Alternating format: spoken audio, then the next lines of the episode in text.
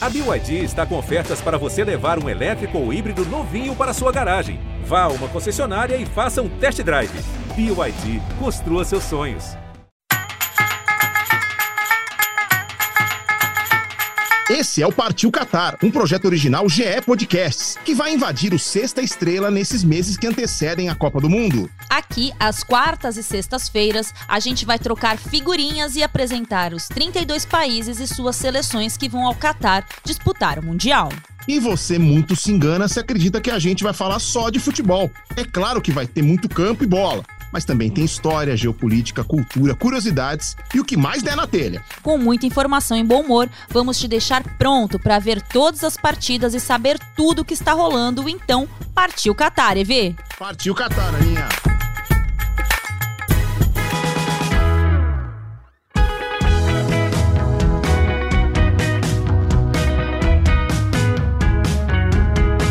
E aí, Aninha, tudo bom? Tudo bem, EV? E por aí? Bem, também. Por onde que a gente começa hoje? Deixa eu dar uma olhada aqui. Você gosta de cinema?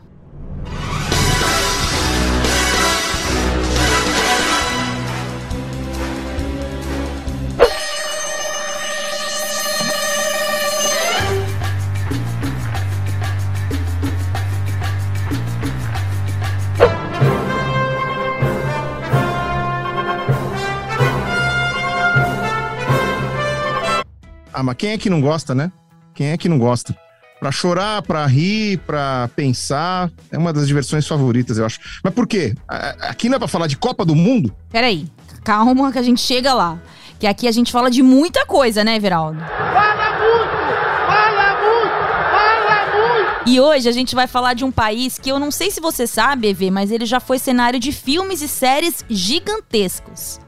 Olha, quando a gente sorteou Marrocos lá no fim do último episódio sobre a Alemanha, eu definitivamente não estava esperando começar o programa falando sobre cinema. Mas beleza, vamos ver onde é que isso vai dar. O EV, Marrocos já serviu de cenário para Star Wars, Game of Thrones, 007, Gladiador, A Múmia, a Múmia filme, tá, gente? Não é nem aquele jogador do seu time que você não gosta, não. E também Casa Blanca, além de muitos outros filmes, EV. Já começou daquele jeito, né? Olha que eu não tinha a menor ideia, assim. Star Wars e Game of Thrones, especialmente, não, não imaginava, não. Que legal. Pelas belezas naturais e também pela arquitetura, além do custo mais baixo, os estúdios na cidade de Ouarzazate se tornaram uma referência para as produções de Hollywood. Então, o nosso ouvinte já deve ter visto muitas vezes Marrocos na telinha de casa, certo? É isso aí, EVI em novembro vai ver mais, só que na Copa e na tela da Globo. Já tô vendo que você veio preparada para o programa de hoje, hein? Eu vim preparado, tomei um pré-treino hoje, Viraldo Marques, que eu vou falar mais Ai, que o Deus. Homem da Cobra hoje. Você não viu nada. Solta a vinheta aí, pessoal.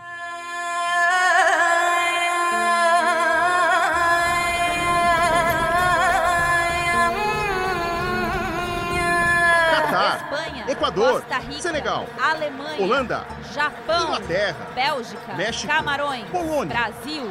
É um ótimo time com poucos problemas e muitos pontos fortes. Partiu Catar, Aninha. Partiu Catar, EV.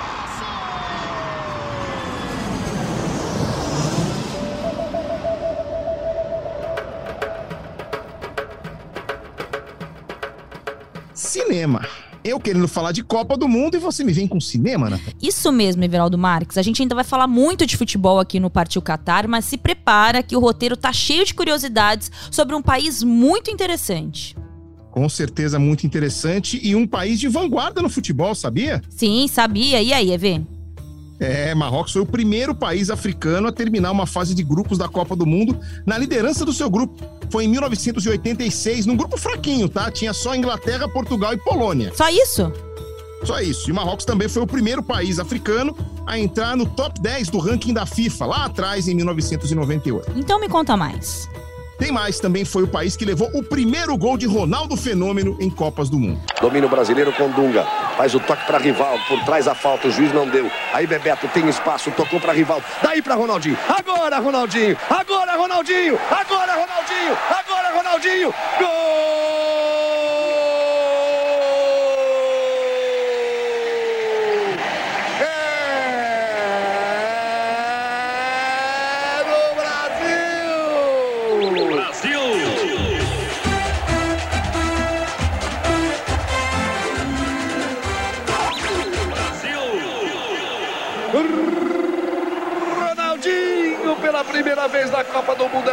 Na frente, ele soltou a bomba, partiu para abraço. Tô dizendo que tô sentindo a maior firmeza desde ontem. Todos nós sentindo firmeza. Nove minutos, primeiro tempo. Um para o Brasil, zero para o Marrocos. Ronaldinho. Reclamaram de impedimento os marroquinos. E o Ronaldinho? Bota o seu nome aí, Ronaldinho. Assina legal do Capricho pela primeira vez. Isso. O Everaldo, o Ronaldo Fenômeno fez tantos gols que realmente ter levado o primeiro é uma grande honra. Foi em 98, né? Foi em 98, Aninha. No segundo jogo da fase de grupos, o Brasil ganhou de 3 a 0 e o Ronaldo abriu o placar. E depois dessa Copa de 98, o Marrocos agonizou a maior seca de mundiais da história, ficando fora de quatro seguidos, só voltando no Mundial da Rússia em 2018. Pois é, e agora eles vão para sua sexta participação ao todo e pela segunda vez na história jogando Copas seguidas. Então, para entrar de vez nesse episódio, vamos passar por essas cinco campanhas da seleção marroquina em Mundial, EV? Pra já. A primeira participação foi em 1970 no México, mas a primeira vitória ainda não. Aquela seleção de Marrocos perdeu para a Alemanha Ocidental e para o Peru e empatou com a Bulgária, caindo na fase de grupos. Curiosamente, a segunda Copa dos Marroquinos também foi no México, em 1986, quando eles passaram em primeiro lugar no grupo de Inglaterra, Portugal e Polônia, fazendo história, como a gente tinha falado agora há pouco. Pois é, aquele time tinha como craque Mohamed Timouni, o último jogador a ser eleito o melhor africano do ano, no caso, 1985, esse grande ano no qual eu nasci e Cristiano Ronaldo também. Enquanto jogava por um time da África. Ah, esses jovens nascidos em 85. E curiosamente, o treinador daquela seleção que fez história era brasileiro. José Faria nasceu no Rio de Janeiro e antes de encerrar sua carreira de jogador aos 27 anos, defendeu Bom Sucesso, Fluminense e Bangu. Depois, virou treinador da base do Fluminense foi para o Catar treinar a seleção sub-19, dirigiu o Al Sadd, maior clube Qatari, e aí foi para o Marrocos. Depois da Copa, ainda rejeitou uma proposta da Inter de Milão. Caramba, Evi. Ainda na década de 80, radicado no país africano, ele se converteu ao islamismo e mudou o nome para José Med Ben Faria. Em 2013, ele morreu como ídolo. Três dias antes de partir, foi homenageado com um jogo entre ex-atletas marroquinos e do Real Madrid. Que bacana.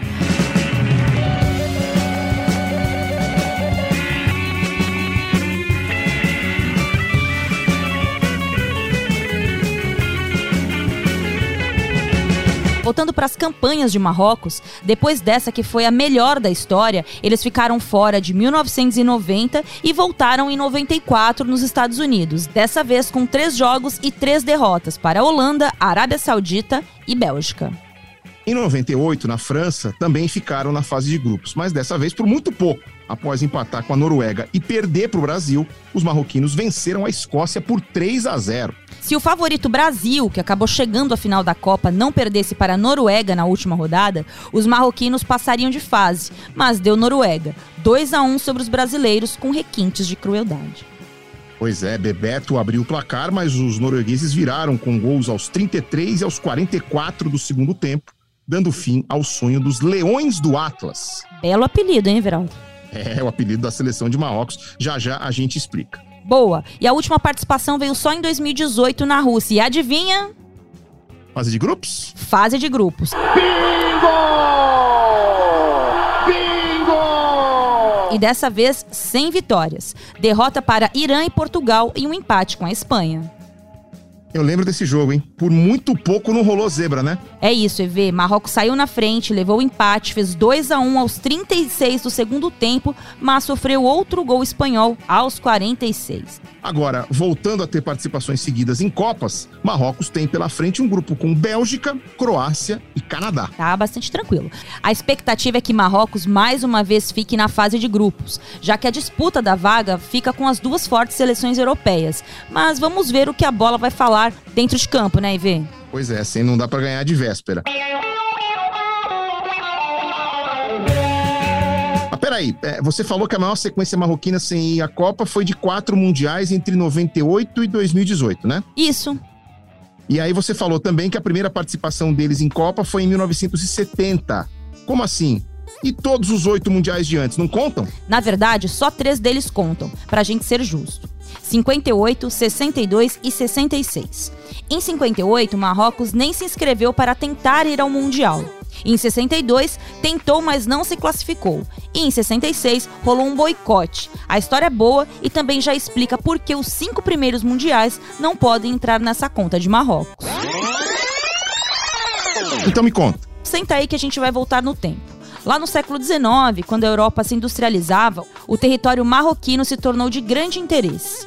Em 1830, a França cresceu o olho para cima daquelas terras com uma posição muito estratégica de acesso a dois oceanos. Entendi. O que mais? Franceses e espanhóis invadiram as terras e colonizaram os marroquinos, naqueles tratados que dividiram a África em territórios europeus durante o século XX. A França acabou dominando a área, e a independência de Marrocos só veio em 56, depois de duas guerras mundiais nas quais o seu povo lutou até pela França. Ah, então é por isso que as primeiras Copas não contam, né? Isso mesmo. Marrocos era de um território francês durante os mundiais de 1930, 34, 38, 50 e 54. Entendi. Mas e o papo do boicote de 66, qual é? Calma que estamos chegando lá. Naquelas primeiras Copas, a FIFA olhava muito pouco para a África. Por exemplo, houve mundiais em que de 16 vagas, 10 eram para a Europa e 4 para a América do Sul, uma para a América do Norte e Caribe e outra para a Ásia, Oceania e África. É mesmo. E nessa época, toda a África passava por um processo de descolonização, aproveitando o enfraquecimento europeu depois das guerras. Aí, em 65, a FIFA recebeu propostas de mudanças enviadas por membros africanos do seu comitê executivo, mas nem houve resposta. E por isso, todos os africanos abriram mão daquele mundial, disputado na Inglaterra e vencido pelos donos da casa. E você quer ver a coincidência louca e ver que existe nessa história toda? Claro, sempre. O artilheiro daquela Copa foi Eusébio, atacante de Portugal que nasceu em Moçambique, na África. Fez nove gols no Mundial. E o boicote deu resultado, né, Aninha? Afinal de contas, em 70, a África já tinha uma vaga garantida para a Copa, que foi exatamente da seleção de Marrocos. Isso mesmo. E a partir de então, algumas portas foram se abrindo, até que os africanos mais recentemente fossem representados por cinco seleções no Mundial ou até seis, né, no caso da Copa de 2010, já que a África do Sul ocupava a vaga de país sede. Mas dá para melhorar, inclusive, né, gente? Pode deixar esse caco aí. Vamos aproveitar que a gente já passou um pouco pela história de Marrocos para falar mais sobre esse país tão rico, EV. Fechado, Aninha. Então se prepara para entrar na máquina do tempo, porque agora a gente vai longe.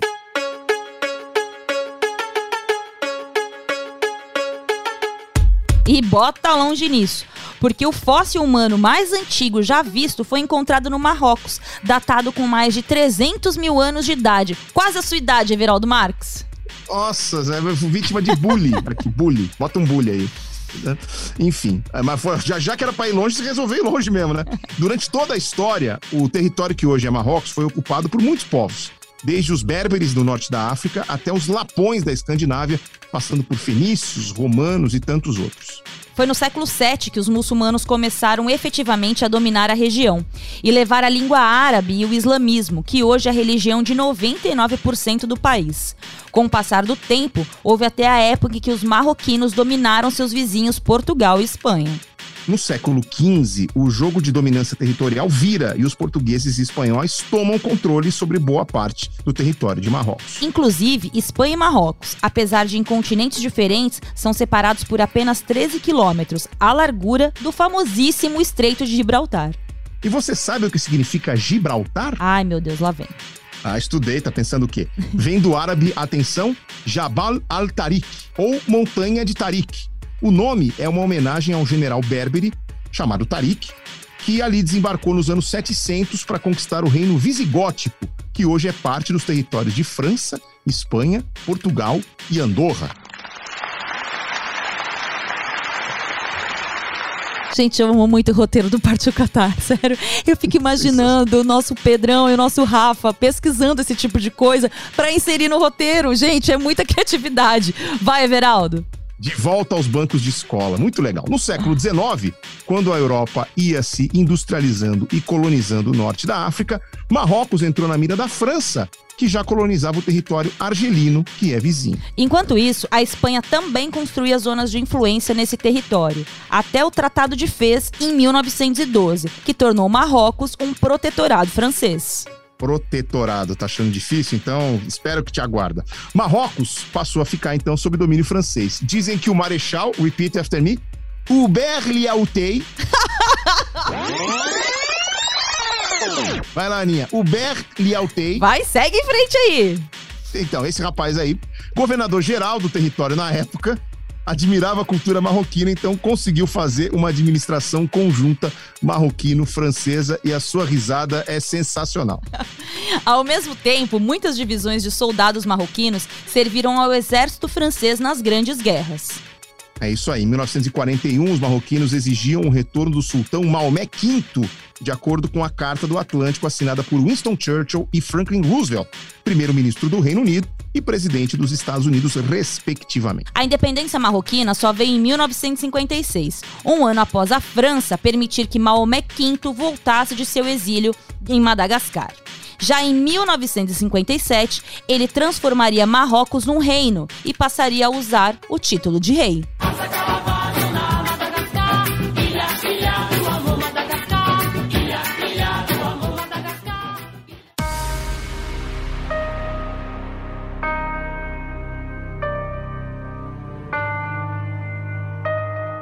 Mas está muito enganado quem acredita que foi ali que acabaram os conflitos entre Marrocos e a Europa, né, Aninha? Ô CIEV, olha essa notícia de maio desse ano, de 2022. Abre aspas. Espanha anuncia acordo com Marrocos para reabrir fronteiras em Ceuta e Melilla. Tá aí mais uma história que a gente precisa contar. Ceuta e Melilla. Ceuta e Melilla são duas cidades autônomas espanholas que ficam na África, lá no norte de Marrocos, no mar Mediterrâneo. As duas viraram terras espanholas lá no século XVI.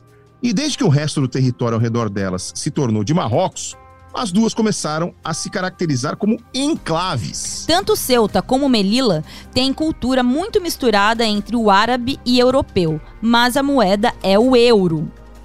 Como a gente já falou aqui, Marrocos se tornou independente da França na metade do século passado, mas Ceuta e Melilla seguiram como terras espanholas na África. E a partir de então, a questão migratória realmente virou um problema. Migrantes de toda a África veem nessas duas cidades a oportunidade de entrar em território europeu pelos únicos caminhos por terra entre os continentes. Desde que a Espanha entrou na União Europeia em 1986, as fronteiras começaram a ser reforçadas. Com isso, foram construídos os muros de Ceuta e Melilla. E não foram poucos os casos de imigração ilegal, conflitos e mortes por lá. Infelizmente não. Em 2020, com o crescimento da pandemia de Covid-19 no mundo, as fronteiras foram fechadas e assim seguiram por causa da crise diplomática entre Espanha e Marrocos, por causa do Saara Ocidental. E em maio de 2021, aproveitando que as autoridades marroquinas flexibilizaram os controles, quase 10 mil migrantes entraram em Ceuta. Um ano depois, em maio de 22, veio aquela manchete que eu li agora há pouco, com Marrocos e Espanha acertando a reabertura das fronteiras para todos os trabalhadores transfronteiriços. Gente, eu amo muito o jogo de palavras do Partido Catar. Inclusive, isso tinha que ser um bastidor no final do, podcast. Bastidores da, da notícia. É só o fracasso das minhas interpretações aqui com essas palavras, gente, juro. E com todo esse contexto, o nosso ouvinte agora também pode imaginar um pouco melhor a importância daquele Marrocos e Espanha da Copa de 2018 que a gente comentou, né, Aninha? Exatamente. Aquele gol da Espanha no último minuto impediu uma vitória que seria épica. Escanteio para a Espanha, minutos finais de jogo em Kaliningrado. A Espanha perde 2 a 1 lançamento na área, desceu pro gol! Gol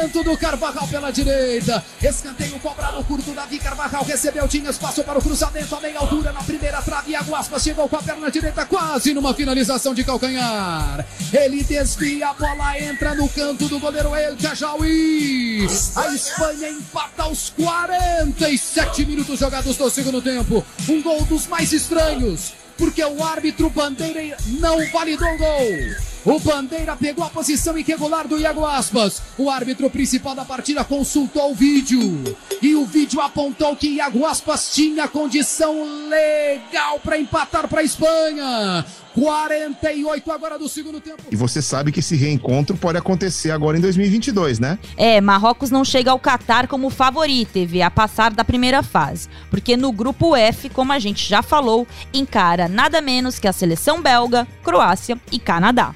Mas, porém, contudo, entretanto, todavia, se pintar uma zebra em Marrocos passar de fase, o cruzamento nas oitavas é logo contra o grupo E, de Alemanha, Costa Rica, Japão e, e Espanha. Everaldo Marques, como é que Marrocos chega para essa Copa? Bom, Aninha, as eliminatórias da África para a Copa do Mundo são divididas em 10 grupos de quatro times na primeira fase. Primeira fase em que Marrocos passou tranquilo contra Guiné-Bissau, Guiné e Sudão.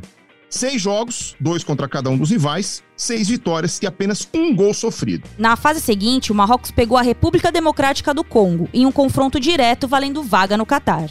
Na ida, empate por 1 a 1 fora de casa. Na volta, diante da sua torcida, vitória por 4 a 1. E para abrir o ano de Copa, as seleções africanas já tiveram outro grande torneio em 2022, a Copa Africana de Nações.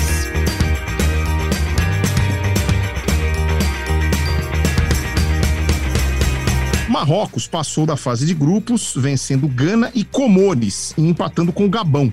Nas oitavas, superou Malawi, mas nas quartas caiu na prorrogação diante do Egito de Mohamed Salah. No ciclo desde a última Copa de 2018, Marrocos disputou mais algumas competições. Na Copa Árabe da FIFA em 2021, foi eliminado nos pênaltis para a Argélia também nas quartas de final. E se Marrocos não passou das quartas naquela Copa Africana de Nações, a seleção foi campeã do Campeonato Africano de Nações em 2021. Mas conta para o nosso ouvinte qual é a diferença, Aninha.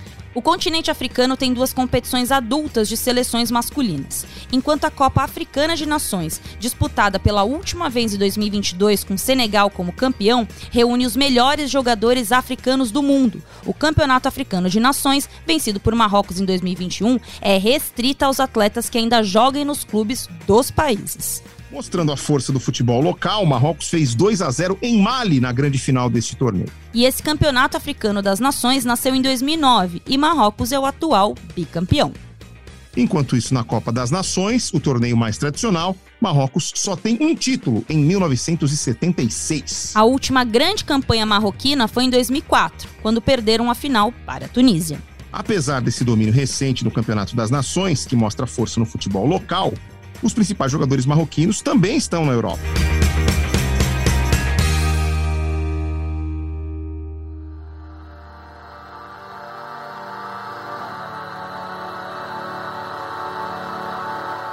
E para mergulhar mais nesse time atual nas suas histórias, a gente precisa falar o que, o que de uma das forças que move o mundo, a treta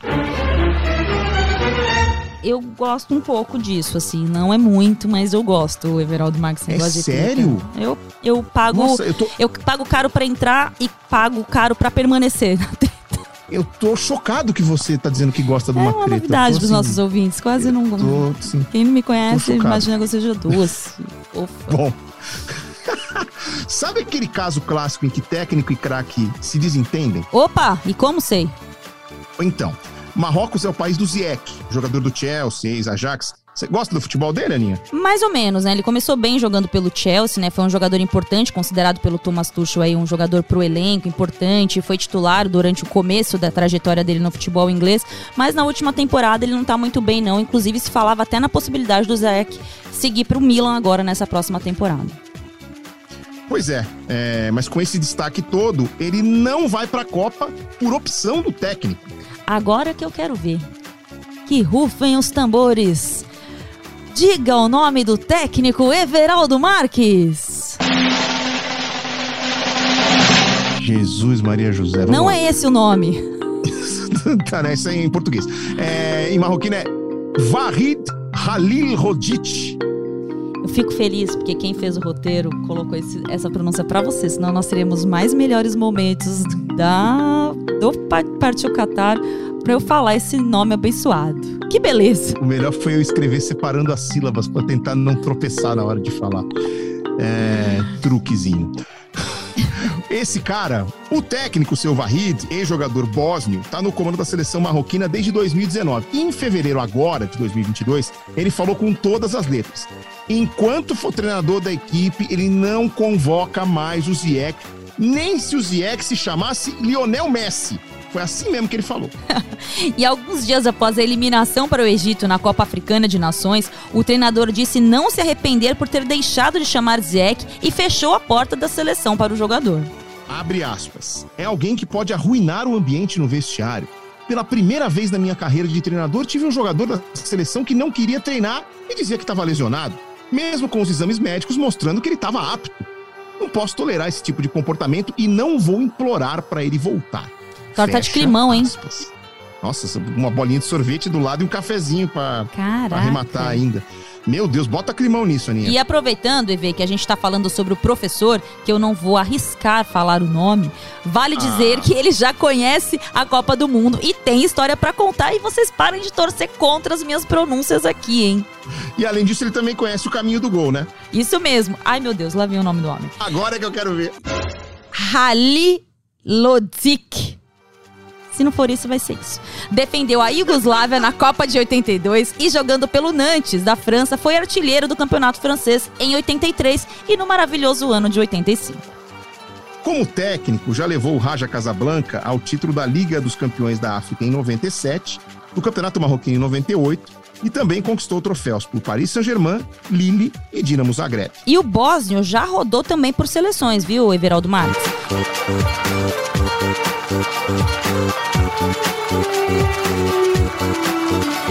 Em 2010, ele classificou a Costa do Marfim para a Copa da África, mas foi demitido meses antes do Mundial e a mesma coisa aconteceu em 2018, só que com o Japão. Então, já vale a gente avisar o nosso ouvinte.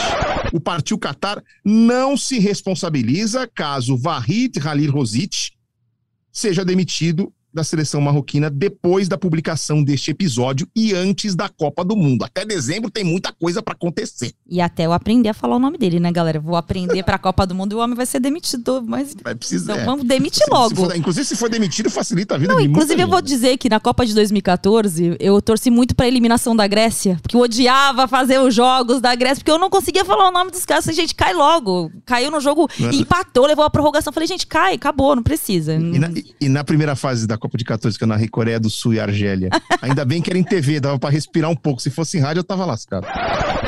E no meio dessas duas Copas, EV, que ele quase participou, mas não participou, teve uma equipe em que ele foi protagonista.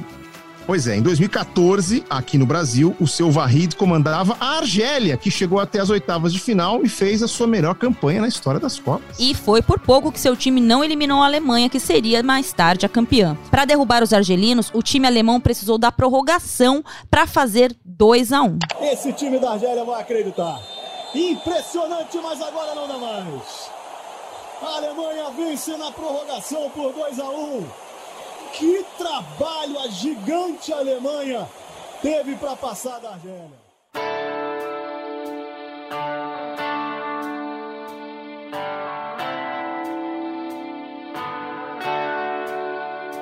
Jogaço lá em Porto Alegre, no Beira Rio.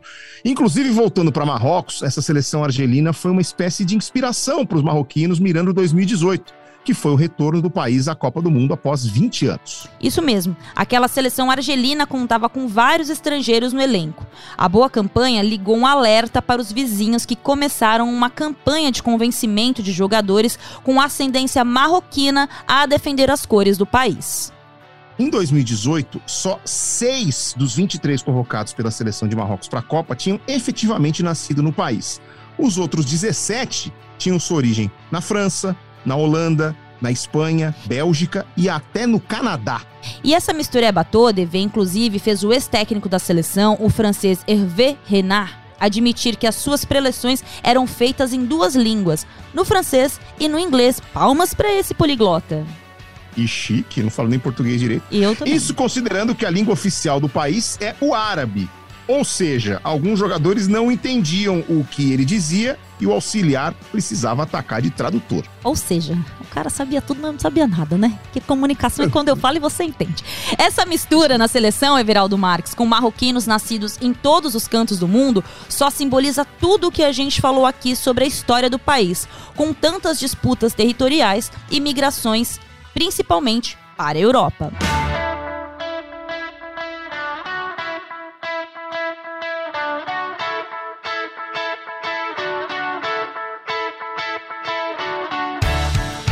Então vamos aproveitar para chamar nosso amigo Alexandre Losetti para contar quem são os destaques dessa seleção que vai para o Catar. Hora de rolarem os dados.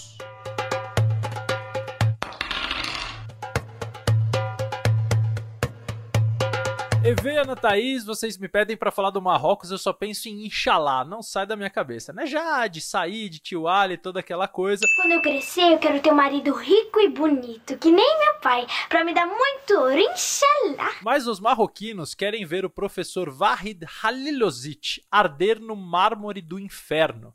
Porque além de não convocar o Ziyech, ele vem tomando muitas decisões impopulares. Uma delas é também ignorar o Masraoui, lateral direito que trocou o Ajax pelo Bayern de Munique nessa janela e que não é chamado desde 2020. E o motivo dele não ser chamado tem nome. Ashraf Hakimi, que é da mesma posição, brilhou na Internacional e hoje atua no PSG. Ele fez 38 jogos pela seleção de Marrocos desde a última Copa. Ele é uma flecha, um dos jogadores mais rápidos do mundo. E o Marrocos tem variado bastante o seu sistema de jogo. Ou ele joga como lateral, ou mesmo como ala, e aí ele tem ainda mais liberdade para atacar. Muita gente no país defende, inclusive, por essa variação, que o Hakimi e o Masraoui poderiam jogar juntos. Agora, se Marrocos tem alguma esperança de fazer bonito na Copa, ela vem de Sevilha. Não, não tô maluco não. É que além da proximidade do país com a região sul da Espanha, dois protagonistas do time atuam no Sevilha. Um é o goleiro Yassine Bounou, que foi eleito o melhor jogador africano da última edição da Liga Espanhola, com média de 0,7 gols sofrido por jogo, muito baixa. E o centroavante titular da seleção no momento parece ser o Youssef Mnesiri, que contribuiu com 12 gols desde 2018 e também joga no Sevilha. Então essa é a cara de Marrocos caso o professor Vahid chegue à Copa, viu? Porque tem muita gente mais brava com ele do que ficava bravo o tio Ali quando pegava Jade dançando pro Lucas. Beijo, amigos, e até a próxima seleção.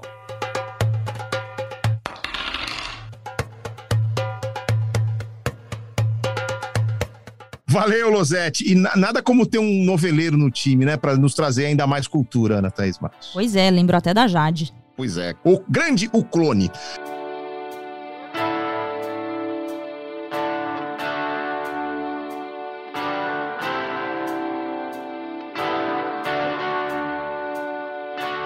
Mais cedo a gente falava aqui, Aninha, sobre como o futebol de clubes do Marrocos está forte. O retrospecto deles na Liga dos Campeões da África só reforça isso, né? Com certeza, Evê. Nos últimos sete anos, Marrocos teve pelo menos um semifinalista em seis. O, o Idade Casablanca é a sensação do momento.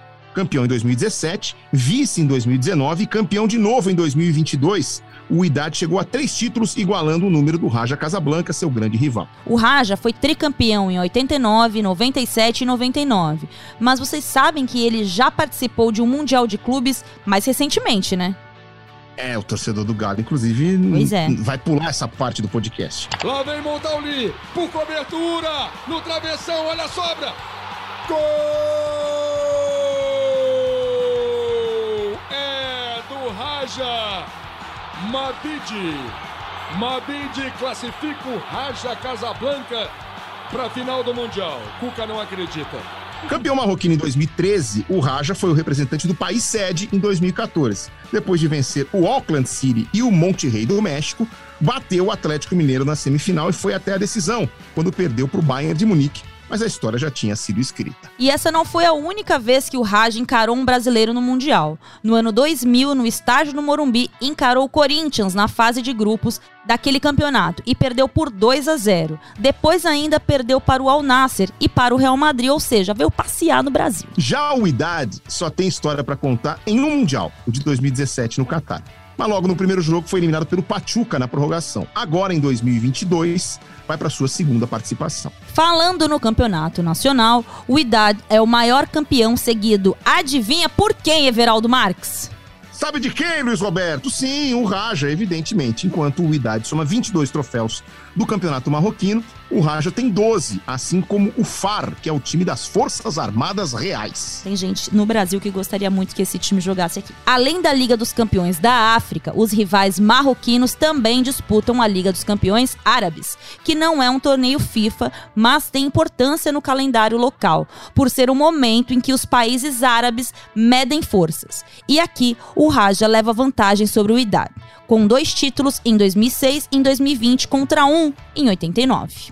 E foi na Liga dos Campeões Árabes que os dois rivais protagonizaram um de seus maiores clássicos da história, nas oitavas de final da edição 2019 e 2020, que foi conquistada pelo Raja. Na partida de ida, com o Raja de mandante, 1 a 1. Na volta, o Idade abriu 4 a 1, mas os visitantes fizeram 3 gols em 20 minutos. Oxe! O último aos 49 do segundo tempo e carimbaram a vaga. Curiosamente, seriam campeões em outro 4 a 4 esse, decidido nos pênaltis, os torcedores podem reclamar de tudo, menos que não tem emoção na parada. Exatamente. محسن متولي بكرة ثابتة سيحاولون سيتمسكون بكل الآمال كرة عرضية رأسية مستحيل مستحيل لا تقلب الصفحة حتى تقرأ السطر الأخير تقرأ السطر الأخير السطر الأخير يكتب باللون الأخضر. إنه رجاء الشعب إنه رجاء الشعب ريمونتادا E você pode imaginar a festa nas arquibancadas, ainda mais com duas torcidas tão apaixonadas quanto essas. E o que você também já deve ter visto. E se não viu, procure festas de torcidas nas arquibancadas do Marrocos. Os torcedores promovem um show à parte, com músicas criativas, mosaico 3D, bandeirões, fumaça, imagens dignas de filme, de filme mesmo. Porque se depender aqui do, da Comebol, isso não vai acontecer nunca mais. Aqui no Brasil É. não acontece. Aproveita pra olhar. E o presidente do Atlético Paranaense odiar a festa das seleções do Marrocos. A gente aqui só vai ver pelo telão mesmo no, no cinema. Aninha, chegou a hora de convocar o nosso convidado especial desse episódio, né não? É isso mesmo, Everaldo. O nome dele é Robinho, mas é o ex-jogador do Vasco, gente. Jogou no Olympique SAF de 2015 a 2019 e agora ele vai contar pra gente um pouco do que ele viveu e o que chamou sua atenção por lá. Vai que é sua, Robinho. O povo marroquino é muito apaixonado por futebol, entendeu? Semelhante um pouco com o Brasil, mas é bem diferente, que eles, eles apoiam bem mais lá. Eles têm uma tolerância maior com, com os clubes, com, com os jogadores. Eles chegam bem antes, começam a cantar bastante, entendeu? E uma coisa que me marcou muito, tem até o clássico muito famoso lá, que é o Raja Casablanca contra o Ida de Casablanca. Espetáculo, a parte das torcidas, entendeu?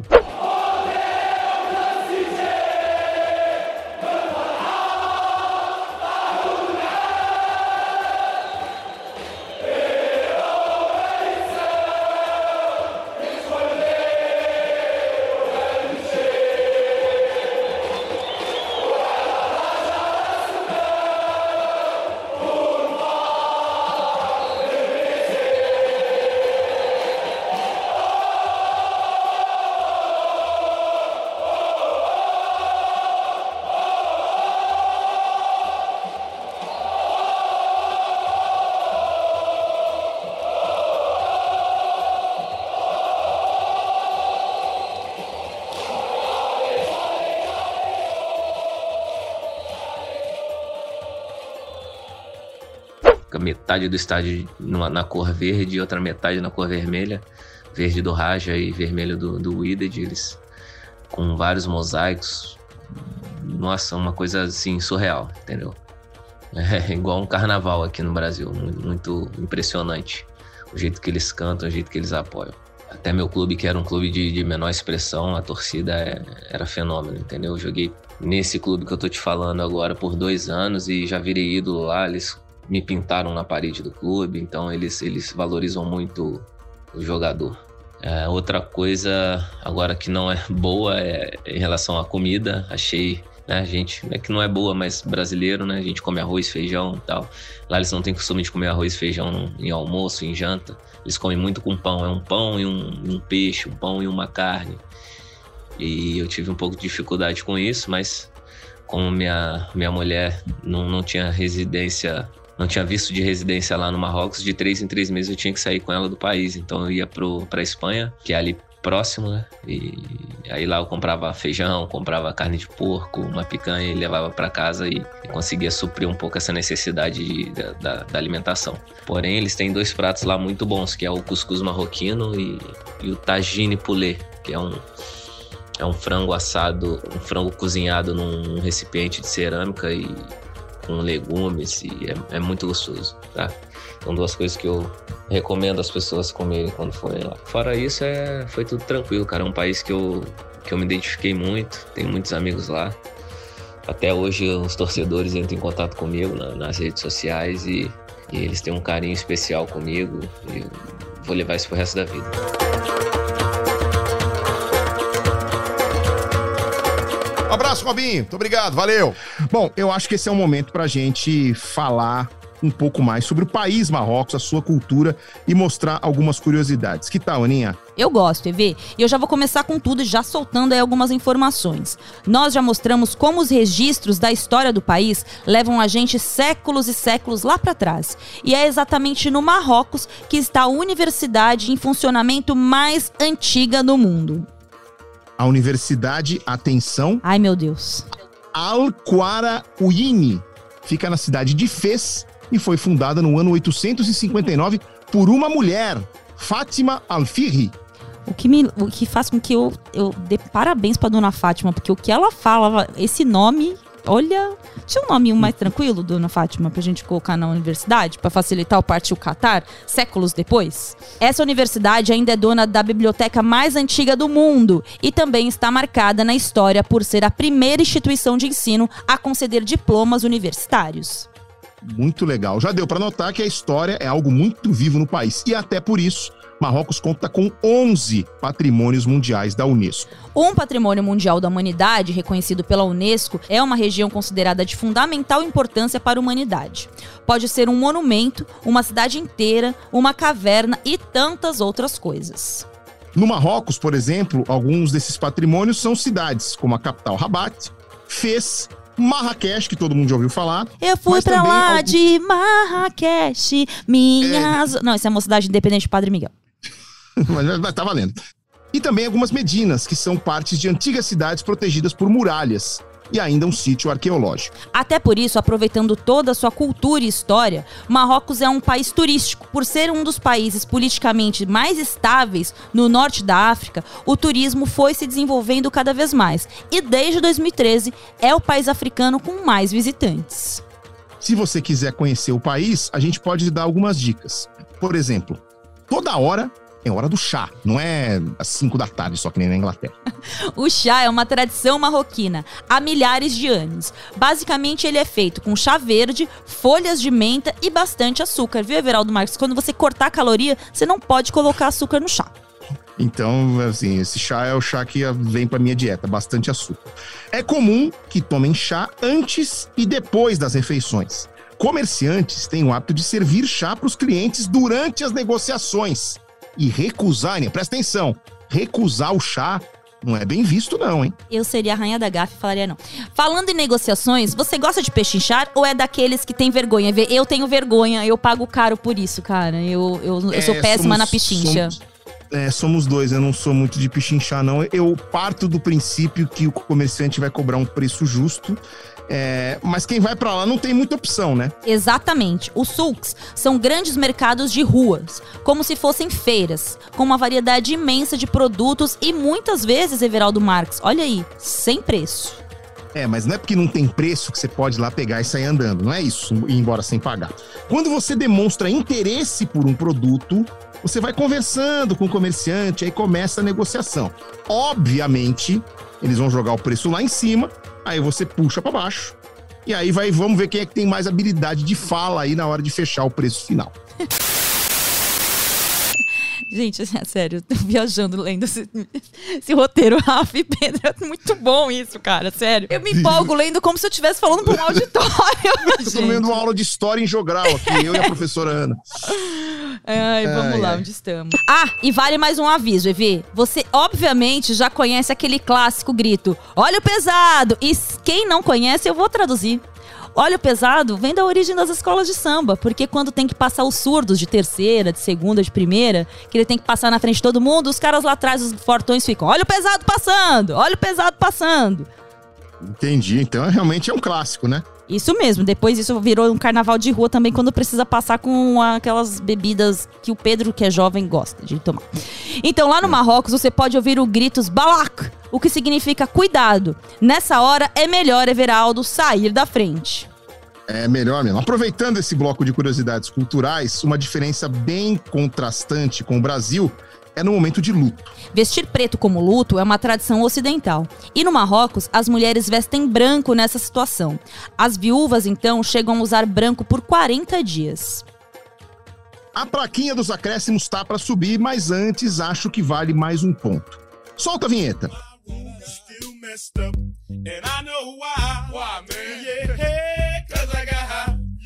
da da da.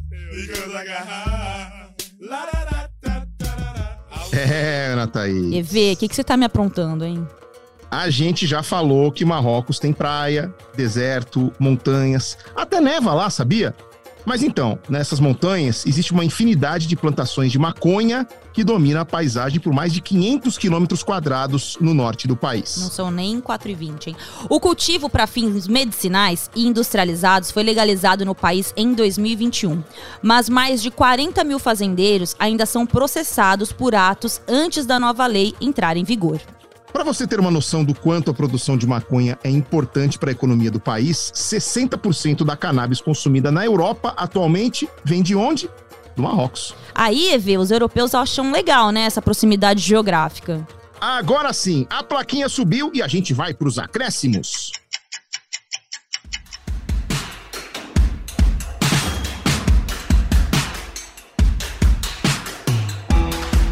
EV, a gente ficou de contar para o nosso ouvinte sobre a origem do apelido da seleção, os Leões do Atlas, lembra? Verdade. E aí? Então, o leão do Atlas era um leão com uma enorme juba negra, que chegava a pesar mais de 300 quilos e dominava parte de todo o norte da África até que foi extinto. E aí, em homenagem ao gatinho, a seleção leva esse apelido? Isso mesmo. O último leão do Atlas em liberdade foi morto em 1922, nas montanhas do Atlas, no território marroquino. E você, vê, o que, que trouxe de interessante pra gente fechar esse episódio? A gente falou muito sobre um país pioneiro, pela campanha na Copa de 86, pelo top 10 no ranking da FIFA, mas também é um país pioneiro em outro esporte, no atletismo. Eita, como assim? Nos Jogos Olímpicos de 84, Nawal El Moutawakil representou Marrocos na primeira edição da prova dos 400 metros com barreiras. E qual o resultado? Medalha de ouro. Com isso, ela foi a primeira muçulmana e também a primeira africana a ser campeã olímpica. E o legado dela nos Jogos Olímpicos é tão grande que atualmente ela ainda exerce o cargo de vice-presidente do Comitê Olímpico Internacional. Exatamente, uma lenda essa moça. Com certeza. Bom, terminando o episódio de Marrocos, hora da gente sortear a seleção da semana que vem. E aí, já que a gente hoje estava no continente africano, a próxima volta para Europa, certo? É isso. Então vamos lá, que rufem os tambores. Bora lá pro sorteio. Atenção. Lewandowski estará no episódio número 4 do nosso Partiu Qatar. Até lá com a Polônia. Agora vamos indo nessa que ainda tem mais um monte de país pra gente estudar, EV. É isso aí. E vamos ficar de olho para ver se os leões do Atlas não escrevem mais um belo capítulo da sua história no Catar.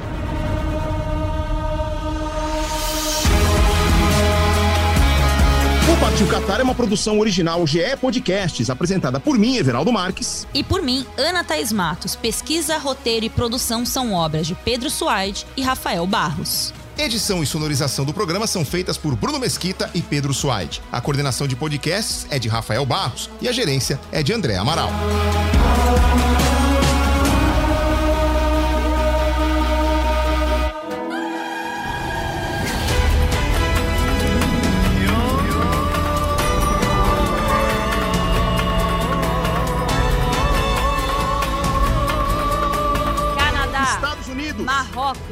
De Gales, Croácia, Argentina, Sérvia, Arábia Saudita, Suíça, Irã, Portugal, Austrália, Gana, Dinamarca, Uruguai, Tunísia, Coreia do Sul, França. Então, partiu Catar? Partiu Catar!